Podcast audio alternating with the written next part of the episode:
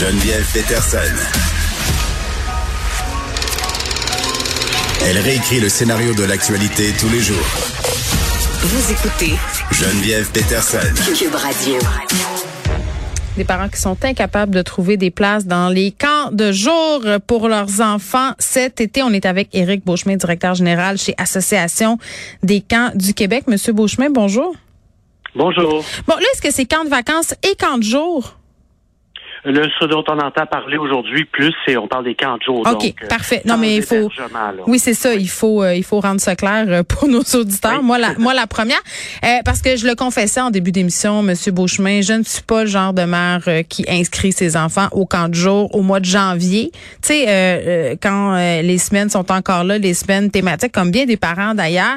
Euh, Puis là, ben, il y a du monde qui se retrouve un peu avec une mauvaise surprise, qui commence à regarder ça, et là, pouf, il y a plus de place. Euh, Plusieurs villes qui ont réduit leur nombre euh, de places vacantes parce qu'il n'y a pas euh, d'animateurs. La situation présentement, c'est laquelle là, euh, à la grandeur du Québec? Qu'est-ce qui se passe? Qu'il y a des places pires que d'autres? Faites-moi donc un petit portrait de tout ça. et on n'a pas de chiffres extrêmement précis. hein. On est Mm. une association de regroupement volontaire. Oui. Et nous, ce que ça dit, c'est que oui, il y a beaucoup d'inquiétudes chez nos gestionnaires pour s'assurer de répondre aux défis de l'embauche. Par ailleurs, on avait, nous, il y a déjà six semaines de ça, sondé nos gens, puis on en avait plus de 50% qui étaient rendus à 75% d'embauche et plus. Ça, ça veut dire que pour eux, là, ils vont se rendre là, au fil d'arrivée à avoir embauché l'ensemble du personnel requis.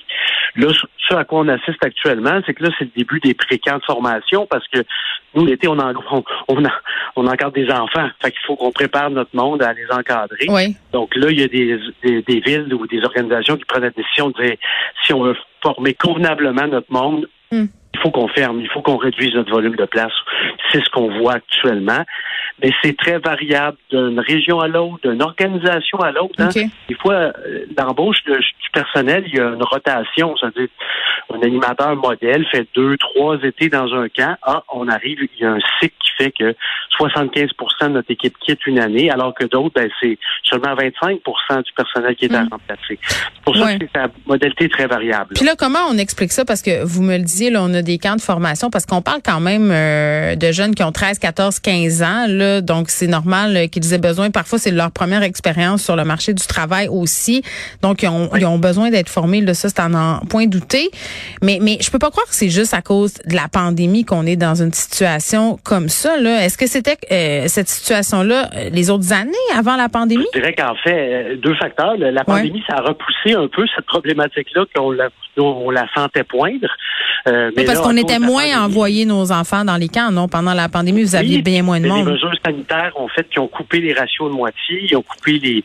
Il fallait avoir la distanciation de deux mètres. Je comprends. Ça faisait que je réduisais ma capacité d'accueil. Là, la capacité d'accueil est de retour à la normale.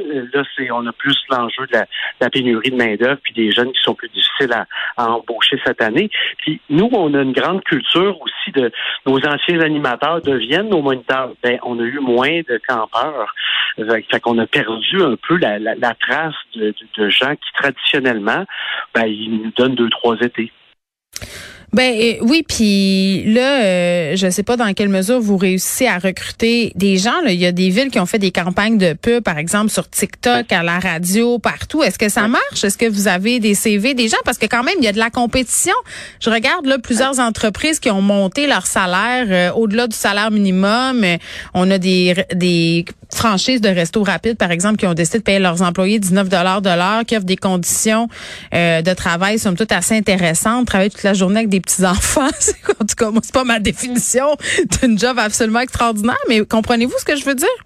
Oui, tout à fait. Mais en fait, on a toujours un peu composé avec ce défi-là. La rigueur du travail d'animateur d'encadrement d'enfants, c'est toujours plus exigeant que d'autres emplois. C'est. Pas pour minimiser l'importance des autres emplois, mais dire ben c'est pas le même travail. Par contre, en termes d'acquis dans ton cheminement professionnel futur, ben capacité de la communiquer, euh, sens des responsabilités, euh, capacité au travail d'équipe. Il y a tellement d'acquis qui viennent avec ce type d'emploi-là, dont plusieurs personnes témoignent au fil des années, de toutes Mm. les retombées positives viennent souvent compenser ça un peu. Et là, les camps sont en train de faire un grand rattrapage au niveau des horaires de travail, de la rémunération. Donc, je dirais que tout est sur la table actuellement pour faire en sorte là, de, de faire qu'on puisse accueillir un maximum d'enfants cet été.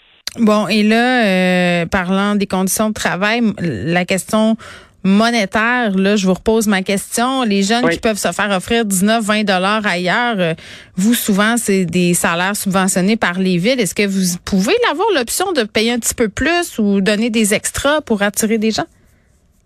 Écoutez, cette réflexion-là a déjà été conduite, mais c'est sûr que nous, quand on pose un geste comme ça, souvent, c'est de décider de refiler la facture aux familles québécoises.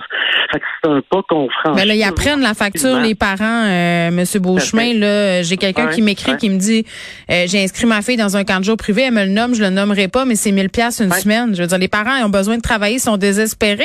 Je disais dans le journal une mère de trois enfants qui a pas les moyens d'envoyer ses enfants au camp privé, qui disait, ben moi, je vais arrêter de travailler, ça va être moins cher. Oui, euh, j'ai lu le même article que vous de ce matin, mais on sait, ça, c'est des organisations qui sont pas soutenues d'aucune façon. Fait que l'ensemble de l'organisation est soutenu mm. par l'inscription des parents. Alors que les camps des villes, oui, là, la ville peut venir jouer sur la, pondération de la tarification appliquée aux parents. Fait qu'on voit encore des camps au Québec, 250 dollars pour tout l'été. Par contre, dans d'autres villes, on voit des camps à 100 dollars par semaine. Ben, moi, c'est ça que je payais. C'est très cher. de oui, mais c'est toujours ce que la ville décide de mettre sur la table. Ce sont un peu, il n'y a, pas de, soutien gouvernemental mm. à, la mise en place du programme des camps de jour. On prend beaucoup pour acquis que les camps de jour, c'est un service essentiel euh, qui est financé, qui est normé. C'est pas le cas. Euh, mais ça devrait. Ça devrait. Très, Moi, je, très, très important. Je comprends pas. Je comprends pas, M. Beauchemin, pour vrai, parce que des parents, euh, bon, on n'a pas tous la même vie, les mêmes besoins, là, mais euh, dans l'optique où on considérait les camps de jour comme un service essentiel, est-ce que les camps, en ce sens-là, pourraient pas prioriser les parents qui doivent absolument travailler à l'extérieur, les travailleurs en santé, les gens qui n'ont pas le choix de sortir, euh, qui travaillent dans une usine, par exemple. Vous comprenez mhm. qu'ils peuvent pas faire du travail à la maison, ou ceux qui ont des enfants plus jeunes. C'est parce que il y a des gens qui ont plus besoin de camps de jour que d'autres on est bien d'accord avec vous. Enfin, on pense que toutes les familles québécoises doivent avoir cette opportunité-là de pouvoir profiter du camp de jour pendant l'été. Mais ben oui. C'est pas le cas, mais il n'y a pas de régie de ça. C'est nous le fait qu'on a demandé, nous, il y a un mois et demi déjà, la mise en place d'un comité interministériel pour se pencher sur cet enjeu-là qui devient euh, de plus en plus euh, important. La bonne nouvelle, par ailleurs, c'est que c'est devenu plus important, c'est parce que les camps de jour sont rendus meilleurs qu'ils étaient. Euh, on se rappelle, il n'y a pas si longtemps que ça, on envoyait notre enfant au parc, il revenait quand il voulait, c'était pas le fun. Et on ne pouvait pas compter sur cette surveillance-là de façon ferme puis mm. assurée. Là, maintenant, il y a une prise en charge complète qui se passe très bien. Les enfants aiment beaucoup ce service-là. Évidemment, il répond aux besoins des familles aussi. Mm. Donc là, il va falloir peut-être qu'on se repositionne en regard de l'existence des camps de jour dans la société québécoise. On a vu d'ailleurs... Oui, parce que les deux parents travaillent. les ouvrir. Oui, puis quand on a eu le spectre de pas les ouvrir à cause de la pandémie il y a deux ans, euh, tout le monde déchirait sa chemise. Fait que oui, c'est sûr qu'il faut qu'on réfléchisse à ça rapidement parce qu'il y a des enjeux pour les familles, vous l'avez extrêmement bien défini. Bon, et puis M. Beauchemin, là, les parents qui se sont tapés le télétravail avec euh, les petits pits qui étaient pas à l'école, qui ont concilié tout ça euh, pendant presque toute l'année l'an dernier, qui se sont arrachés les cheveux de sa tête. À un moment donné aussi, les employeurs sont au bout de leur patience. Là, moi, je disais tout le temps à la blague, tu sais, quand tu manques d'effectifs, quand tu manques de moyens, la personne qui paie pour service n'est pas en train de se dire, ah, oh, mais c'est vrai, il manque de moyens, on va, on va payer quand même, on va s'attendre à recevoir moins. Ben non, tu sais, on est d'autres là de ça. Là, il y a des parents qui cet été s'arrachent les cheveux de sa tête parce qu'ils disent, c'est pas vrai. C'est pas vrai qu'encore je vais passer l'été à faire du télétravail avec les enfants dans, dans les pattes, là. C'est tout simplement pas possible. C'est pour certains parents, c'est un drame. Oui, mais on est on est très sensible à ça pour en être un moi-même qui doit composer avec ma scénarisation estivale avec mes jeunes enfants pour dire ben, je suis capable de travailler, de prendre les vacances avec un peu, puis les envoyer en camp. Puis je, mm. vois des coûts qui sont associés à cette opération-là. C'est on veut, on veut réfléchir à ça parce qu'on pense que c'est important, mm. c'est un, un, besoin qui est là. Il y a sûrement des pistes de solutions. Par ailleurs, ces solutions-là, pour nous, iront jamais au-delà de l'encadrement sécuritaire des enfants. Euh, donc, c'est sûr qu'on veut former, on veut engager du personnel qui est capable d'encadrer les enfants. C'est important.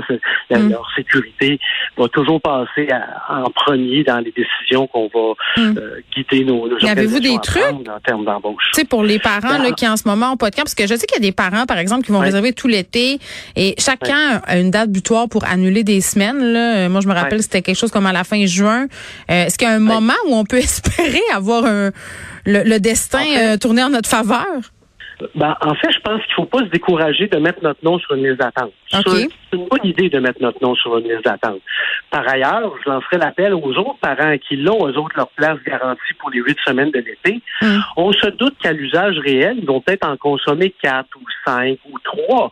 Euh, le plus vite on pourra informer l'organisation dans laquelle on inscrit notre enfant finalement, on ne sera pas là, nous autres, au mois d'août cette année. Mm. Ben, on est en train de permettre à d'autres familles québécoises Ça, ce service-là à des coûts abordables. Parce que souvent, effectivement, au moment de la réservation des 40 jours en février-mars, on n'a pas nos vacances d'été. Là, on commence à connaître un peu plus cette réalité-là. Il faut donner leur juste à nos organisations, puis ça va donner un coup de main à des familles de, hmm. nos voisins. Donc, on fait pas comme au restaurant, là, quand on réserve, puis on se pointe pas, ça a des répercussions sur ces institutions-là. Même chose avec les camps de jour. On prend nos responsabilités, puis on communique l'information aussitôt qu'on l'a pour que d'autres familles puissent avoir accès. Puis on parle pas d'un souper au restaurant, on parle d'un enfant dont on prend charge pendant une semaine. Ben c'est important pour les familles, c'est important pour les, la qualité des, étés que ces enfants-là vont vivre aussi. Exactement. Puis s'il y a des ados euh, qui sont à l'écoute puis qui veulent aller porter leur CV ou des parents d'ados, euh, parce que moi, ma fille, cet été, c'est la chasse à l'emploi. Je vais peut-être te dire ça, Monsieur Beauchemin, d'aller porter euh, son CV pour être monitrice. Oui quand on, dans nos premiers emplois, c'est un emploi qui, qui, ressemble encore un peu à des vacances d'été. C'est vrai. Euh, donc oui, on a une charge de responsabilité, mais on va encore aller se baigner, on va être à mm. l'extérieur, on va être, on va être dans un mode vacances dans notre tête un petit peu. Euh, puis ça, c'est le fun comme premier contact avec l'emploi, mais on apprend aussi beaucoup des règles de ce qui va définir notre, notre cadre de vie professionnelle par la suite. C'est très vrai. Éric Beauchemin, merci. Ça me fait plaisir. M. Beauchemin, qui est directeur général chez Association des camps du Québec, là, on revenait euh, sur un article qui fait réagir des parents qui sont incapables de trouver des places dans les camps de jour pour leurs enfants. L'été arrive à vitesse grand V. Euh, vous avez peut-être déterminé euh, vos dates de vacances et là, pouf, vous vous retrouvez le bec à l'eau. Donc, ceux qui ont réservé là puis qui vont pas se revendiquer toute leur semaine, s'il vous plaît, le dire. Et les autres, ben croisez-vous les doigts, les doigts, pardon, selon M. Beauchemin. Il y a toujours des annulations et des revirements de situation de dernière minute.